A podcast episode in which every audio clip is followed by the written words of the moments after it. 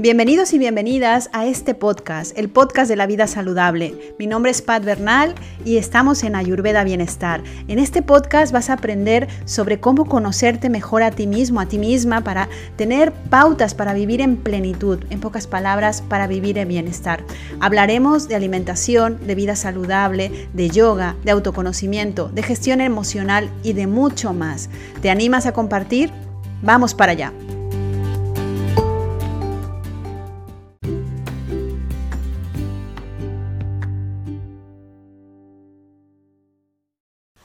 Hola, ¿qué tal? Bienvenidos y bienvenidas a un episodio más de Ayurveda Bienestar. Mi nombre es Pat Bernal y este es el episodio número 9. Hoy quiero hablar con vosotros acerca de algo tan importante para poder ayudar a tener una vida saludable, un cuerpo saludable, cómo eliminar toxinas.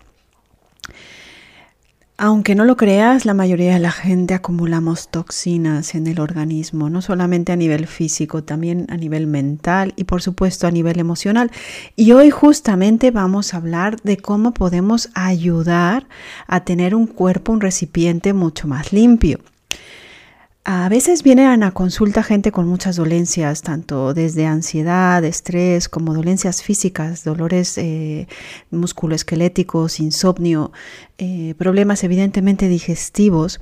Y antes de, hacer cualquier cosa eh, a nivel acupuntura o a nivel ayurvédico con recomendaciones de suplementos herbales, es súper necesario que primero se haga una limpieza de todo el cuerpo.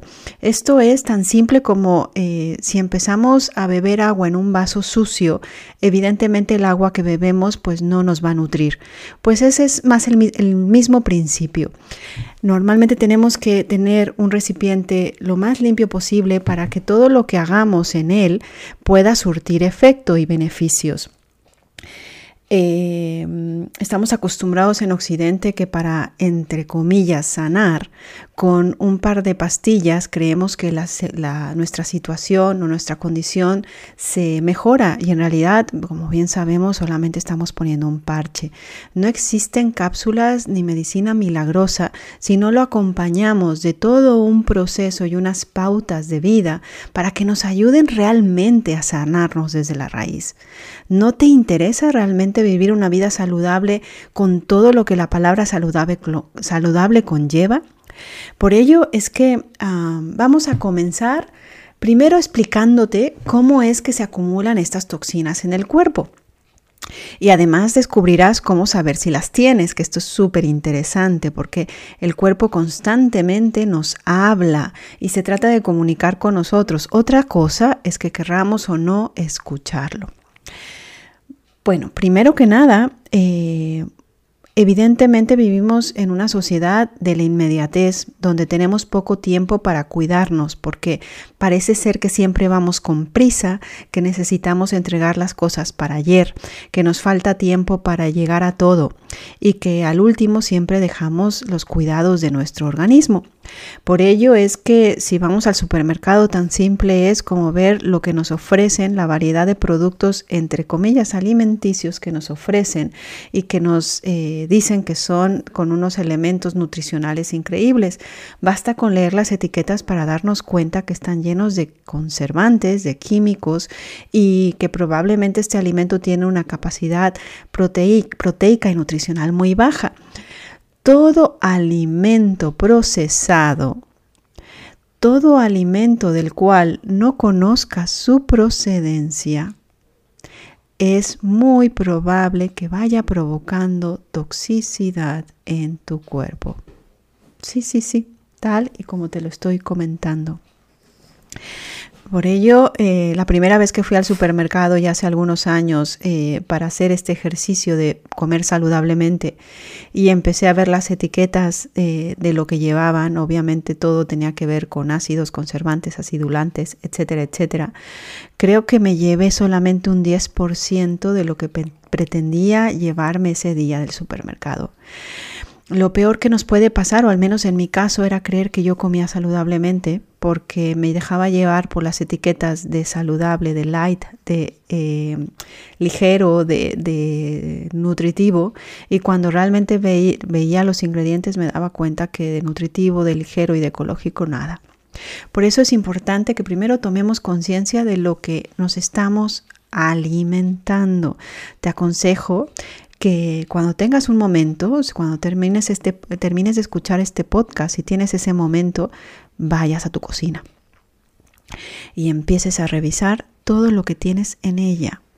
La cocina es el laboratorio de tu salud. Ya lo decía bien Hipócrates, deja que tu alimento sea tu medicina y tu medicina tu alimento. Aunque no es la única forma de nutrir el cuerpo, evidentemente es una de las más importantes, porque es lo que nos está dando nuestro combustible diario. Si esa gasolina, ese combustible que colocamos en nuestro organismo es de baja calidad, pues evidentemente el resultado ya sabes cuál va a ser. Vamos a intentar consumir alimentos que sean nutritivos. ¿En qué sentido?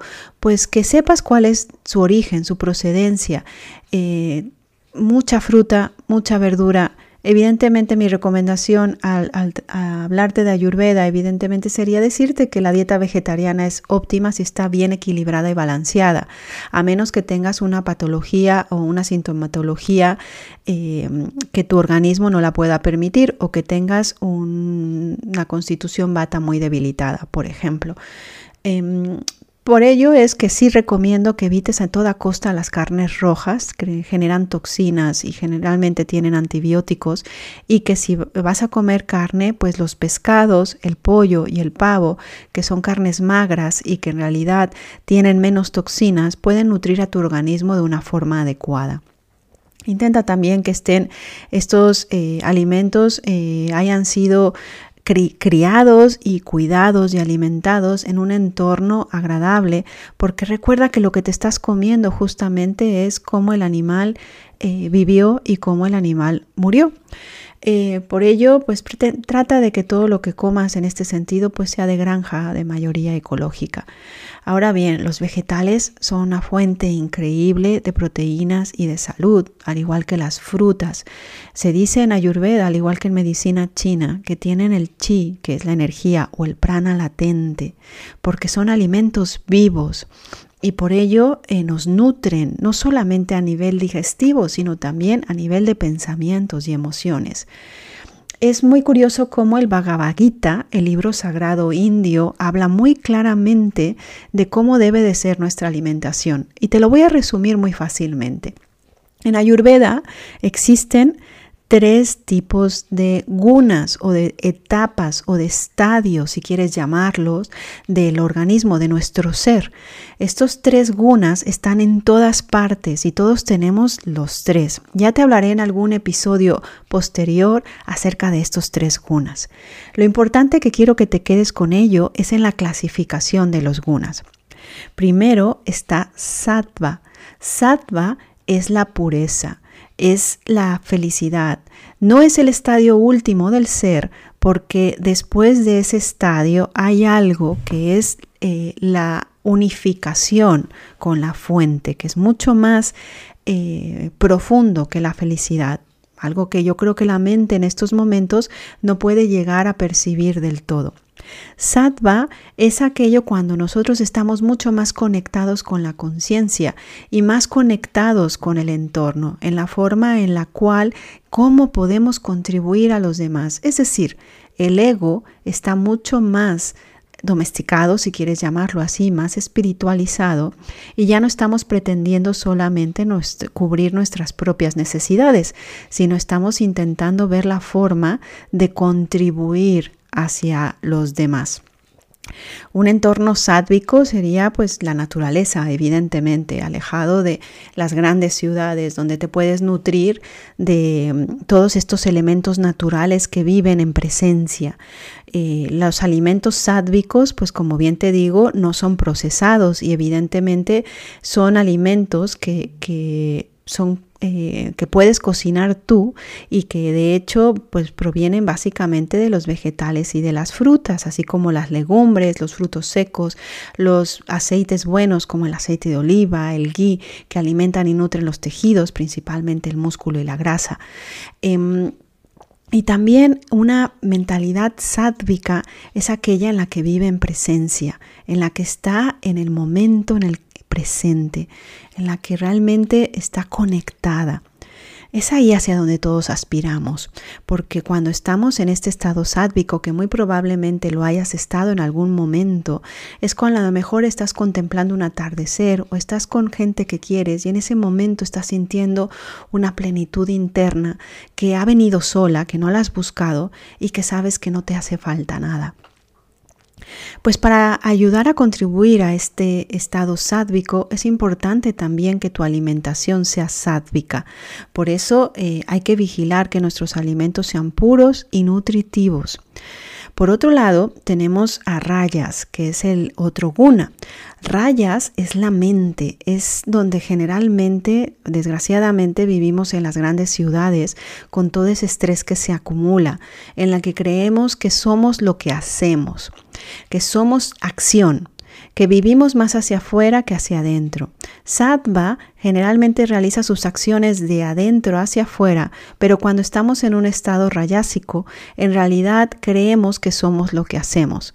Vamos corriendo constantemente, nuestra mente está dispersa, tenemos energía, pero esa energía la utilizamos solamente para dispersar es decir, para manifestar hacia los demás. Estamos en un punto en ese sentido en el que queremos destacar en el que queremos, em, bueno, ser un poco más que los demás, en la posición del yo, mi, me, mío donde nos han enseñado que el mundo es hostil y que tenemos que defendernos para sobrevivir, en donde si tú me haces daño, yo te, pretendo hacer daño también, en donde si em, en lugar de yo primero darte, espero a ver qué recibo de ti. Ese es el estado rayásico. En ese estado, generalmente, em, evidentemente, felicidad hay poca. Creemos que la vamos a conseguir porque es un estado en el que constantemente estamos buscando objetivos y logros y donde no disfrutamos el camino, simplemente estamos buscando y persiguiendo constantemente una meta, como imagínate un caballo que le ponen una zanahoria. Em, en el estado rayásico normalmente vivimos a través de la codicia, de la lujuria y del deseo. La mente nos controla. Así como en el estado sádvico la mente está en paz, en el estado rayásico la mente nos controla completamente. Por ello, generalmente eh, el estado rayásico incluye todos los alimentos, carnes rojas, eh, alimentos procesados, alimentos de cocinados con mucha sal, con muchos condimentos que sean eh, químicos, Em, porque evidentemente eso altera la, toma de café en exceso, de, de, teína en exceso, obviamente de alcohol, el fumar, además de que acidifica el cuerpo, nos mantiene en un estado que parece ser que es positivo, porque te vuelvo a repetir, es lo que la sociedad nos invita a hacer, en donde constantemente estamos acelerados y rindiendo, pero en realidad lo que estamos haciendo es desgastar nuestro espíritu. Por último, tenemos al estado tamásico. Tamas es donde menos energía hay, es cuando ya entramos en apatía, depresión o tristeza. Esto se debe básicamente a que nuestra energía se ha quedado empantanada y ya no tenemos ese estado de acción como es el rayas, de querer demostrar. Evidentemente estamos un poco más lejos del estado sádvico eh, porque no tenemos ya ni siquiera energía para nosotros hacer. Normalmente un estado tamásico eh, vive en la oscuridad. La depresión, la ansiedad eh, eh, nos conlleva a ello. De hecho, al extremo, pues puede provocar suicidio, porque no vemos con claridad, no vemos con luz.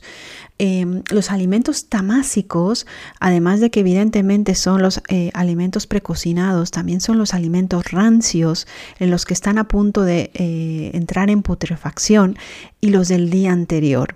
Sí, como me oyes, En el Bhagavad Gita dice claramente que para eh, un estado tamásico generalmente también se alimenta de, eh, de, alimentos que hayan sido preparados el día anterior. Y esto me recuerda mucho que con esta inmediatez que tenemos en la sociedad, estamos muy acostumbrados a que el domingo estamos preparados, nos, preparando nuestros tupperwares para toda la semana para tener congelado nuestro arroz, nuestras lentejas, nuestros garbanzos, etcétera, etcétera. Tenemos congelada la carne, etcétera. Eh, y nos hace, se nos hace práctico, ¿no? Y además nos sentimos bien sabiendo que ya tenemos todo nuestro alimento controlado. Esto es un estado rayásico, el que cree que lo controla todo. Sin embargo, el comer alimentos del día anterior no solo no te nutre, sino que genera demasiadas toxinas en tu cuerpo. Recalentar los alimentos, ya sea pasándolos por fuego y evidentemente en el microondas, es mucho peor no te estás alimentando en absoluto ni nutriendo de esos alimentos.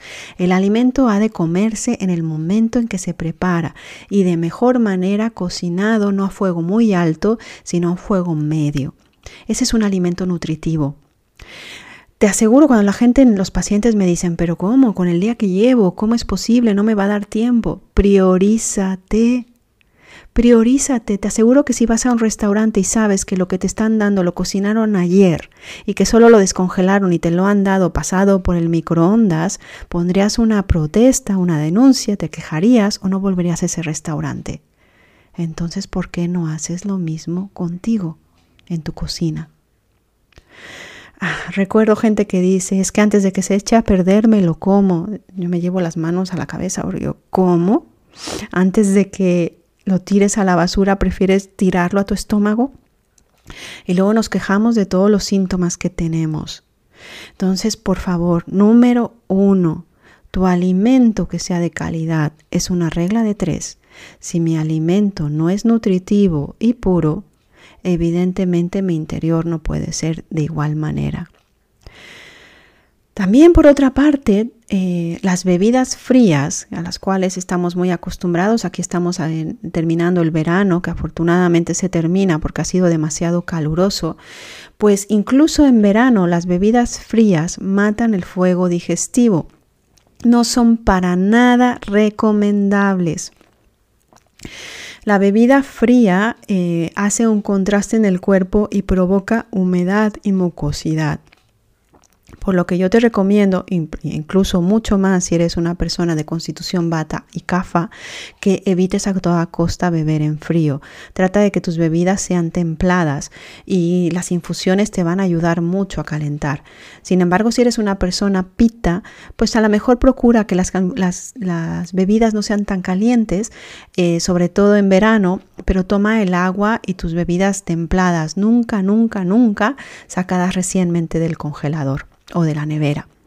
Por otro lado, pasa lo mismo con los alimentos. Si los alimentos los has tenido que conservar en la nevera, eh, frutas o verduras, deja un pasar un momento para que se temperen antes de llevártelos a tu sistema, ya que em, la comida, la bebida fría matan ese fuego digestivo que es el que nos ayuda a poder descomponer los alimentos y absorber los nutrientes necesarios para poder llevar una vida saludable y sobre todo sentir un organismo completamente limpio. esto es a nivel físico. Evidentemente eh, es importante que eh, sobre todo eh, si eres una persona pita reduzcas o elimines el alcohol, el fumar y todos los excitantes, ya que te van a, desequilibrar y a provocar mucho mayor frustración, calor y rabia. Y si eres una persona bata o cafa, entonces reduce al máximo estos estimulantes y mejor recomendación para bata o cafa, elimina cervezas y si tienes que tomar un poco, si quieres tomar un poco de alcohol, mejor que sea un poquito de vino tinto en tus comidas.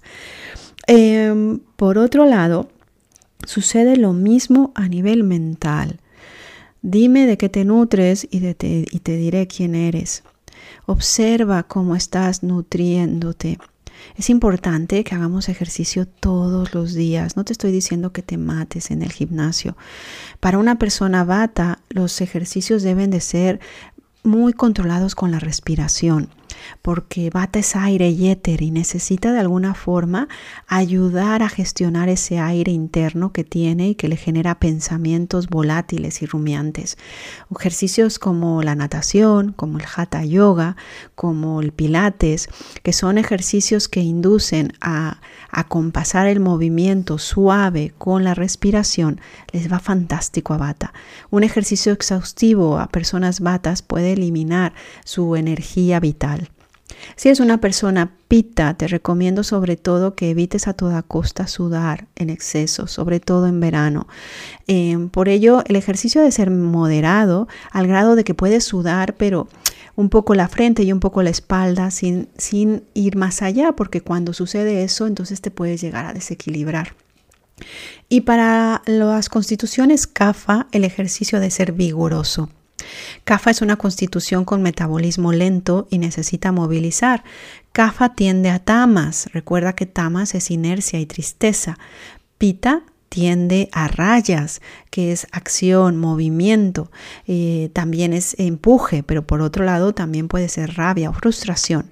Y bata tiende a éter a lo que vendría siendo sattva, pero cuando está desequilibrado tiende a tener un metabolismo muy rápido y una mente muy, muy, muy movible, con lo cual son demasiado inquietos y les cuesta mucho estar generando ansiedad.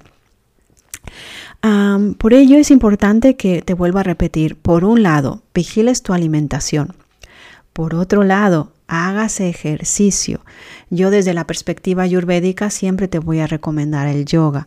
Y si nos vamos al yoga, te diría que una persona vata le va muy bien hacer hatha yoga, una persona pita puede hacer un vinyasa y una persona kapha puede hacer ya un movimiento de vinyasa más intensivo o incluso una ashtanga yoga. Eh, ¿Por qué? Porque el Yoga va mucho más allá del ejercicio físico con los estiramientos y con el movimiento. Movemos prana, movemos energía. Evidentemente, como te repetía, además de la alimentación y del ejercicio, busca un momento para estar contigo mismo. Por ello es importante que eh, te dediques unos minutos al día o la mañana a conectar contigo, unos 5 o 10 minutos para respirar, para hacer una meditación guiada. Y si ya estás acostumbrado, pues entonces a meditar unos momentos agradeciendo eh, tu día, porque al final eh, se te ha brindado como un regalo. Y también para permanecer conectado, conectado con la fuente, para que puedas tener pensamientos más sádvicos, más puros, y que puedas también con mucho mayor energía. De la misma manera, si es posible, te recomiendo que una hora antes de irte a dormir evites cualquier tipo de pantalla. Está de más decir que estamos hiperconectados. Las pantallas reducen mucho nuestra capacidad de concentración. Por eso en la sociedad en la que estamos viviendo hay tanta dispersión. El otro día escuchaba y me horroriza al pensarlo y digo, pues sí, puede ser verdad, que el de media estamos, estamos viendo el móvil, el celular cada 150 eh, veces al día. Crea y genera ansiedad cuando no tienes el teléfono a tu lado. 150 veces al día. Es así como estamos viviendo. De hecho, a veces sin, sin, que suene, sin que esperemos nada, lo estamos mirando. Ya es como un acto reflejo donde yo creo que al final eh, moriremos hasta con el móvil en la mano. Es triste porque en realidad estamos desconectándonos realmente de lo que verdaderamente somos y en lugar de ser de utilizar en este caso la tecnología como herramienta, la tecnología nos utiliza a nosotros. Por eso es importante que, que, dentro de tu espacio, no te estoy diciendo que te mudes a una cabaña en medio del bosque, pero dentro de tu vida, que también sé que puede ser más complicado por el tipo de trabajo que tienes, por tus hijos, por el entorno, por tu pareja, por el día a día que tienes, busques de alguna forma tener una estructura para priorizar tu salud. Hay una forma muy sencilla, y esto ya lo vimos en un episodio anterior, para ver cómo tienes toxinas revisándote la lengua. Una lengua con toxinas se ve con una capa espesa, grisácea, blanquecina, recubriendo toda tu lengua. Eso lo que está reflejando es cómo están las paredes de tu estómago. Las toxinas, como evidentemente debes imaginarte, generan enfermedad. Lo que pasa es que el cuerpo es tan sabio y además eh, trabaja tanto para nosotros que puede pasar mucho tiempo antes de que esa enfermedad se manifieste. Por ello, nosotros en Ayurveda, así como en medicina china, trabajamos más con la cultura de prevención, porque no quiere decir que cuando ya se ha manifestado la enfermedad no existe el desequilibrio. Justamente cuando la enfermedad se presenta es cuando llevamos mucho tiempo viviendo en desequilibrio. Y por ello te pido que vigiles, observes, ve a tu cocina, revisa lo que comes, revisa lo que le das a tus hijos, revisa cómo estás viviendo. Mira cuánto tiempo estás destinando de calidad, y aquí lo subrayo, para ti. ¿Cuál es tu objetivo de vida? No tus objetivos profesionales, ni tus objetivos de familia, ni tus objetivos eh, hacia los demás. El objetivo personal de vida. ¿Qué pretendes con esta vida? ¿Cómo quieres vivirla? Porque se prioriza y estamos muy orgullosos ahora con la ciencia médica de que vivimos mucho más años y evidentemente nos hemos hecho más longevos. Pero ¿de qué sirve vivir tantos años si cada vez estamos perdiendo más la esencia de lo que es vivir? El 85% de la gente vivimos en modo supervivencia, defendiéndonos, viviendo solo para nuestros intereses. Te vuelvo a repetir, pensando que el mundo es hostil, eh, preocupándonos constantemente, viviendo con miedo, pensando que lo controlamos todos y agobiándonos cuando sentimos que no lo controlamos. Eso es vivir es que realmente me pregunto, ¿para qué quiero vivir yo 80, 90 años si solo estoy sobreviviendo? Te invito a hacer esta reflexión porque es importante que el vivir pleno no significa vivir más. De hecho, la gente que vive en plenitud es la gente que no le tiene miedo a morir, porque sabe que la vida que está llevando está en armonía con su interior. Justamente cuando tenemos miedo a morir, cuando tenemos miedo de que algo nos ocurra, es porque no sabemos realmente vivir. El ayurveda en realidad nos enseña a llevar una vida saludable. Es verdad, en base a la alimentación, en parte, pero también con pautas de ejercicio, de alimentación, de respiración, de meditación, de introspección, porque al ser una ciencia hermana del yoga, no solamente de, la práctica de las asanas del yoga, sino de la filosofía yógica, lo que dice Ayurveda al ser una ciencia de la vida es que si mantenemos nuestro organismo saludable con lo que implica a nivel físico, mental, emocional, nuestra parte espiritual evidentemente buscará la liberación. Y te vuelvo a repetir lo que alguna vez te dije. Todos tenemos un Dharma. El Dharma es el propósito vital, el motivo por el cual tu alma eligió venir aquí en el personaje de la persona, del nombre que tienes. Cuando estamos en armonía con nuestra alimentación, con nuestro espacio interior, ese Dharma sale mucho más a flote y nos permite caminar hacia él. Pero si estamos tan distraídos con lo que es el hacer afuera, te puedo asegurar que cuando llegue el final de tu vida, probablemente ese vacío interno que escuchas cuando estás en silencio se hará mucho más grande. Vigila, reflexiona, y la idea básicamente es que poco a poco podamos girar ese timón para que puedas encontrarte mejor. Recuerda que el cuerpo, tu cuerpo, siempre trabaja para ti. Aprende a escucharlo. Yo te agradezco mucho que me hayas escuchado. Estoy muy contenta de poder compartir contigo estas herramientas que a mí me han ayudado mucho y que me siguen ayudando.